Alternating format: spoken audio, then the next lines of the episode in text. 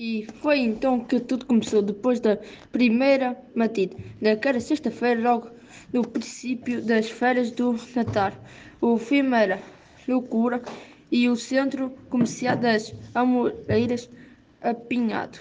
De centro maior loucura. É, é sempre assim quando começam as férias, diz a tia Inês, que detesta chutamentos.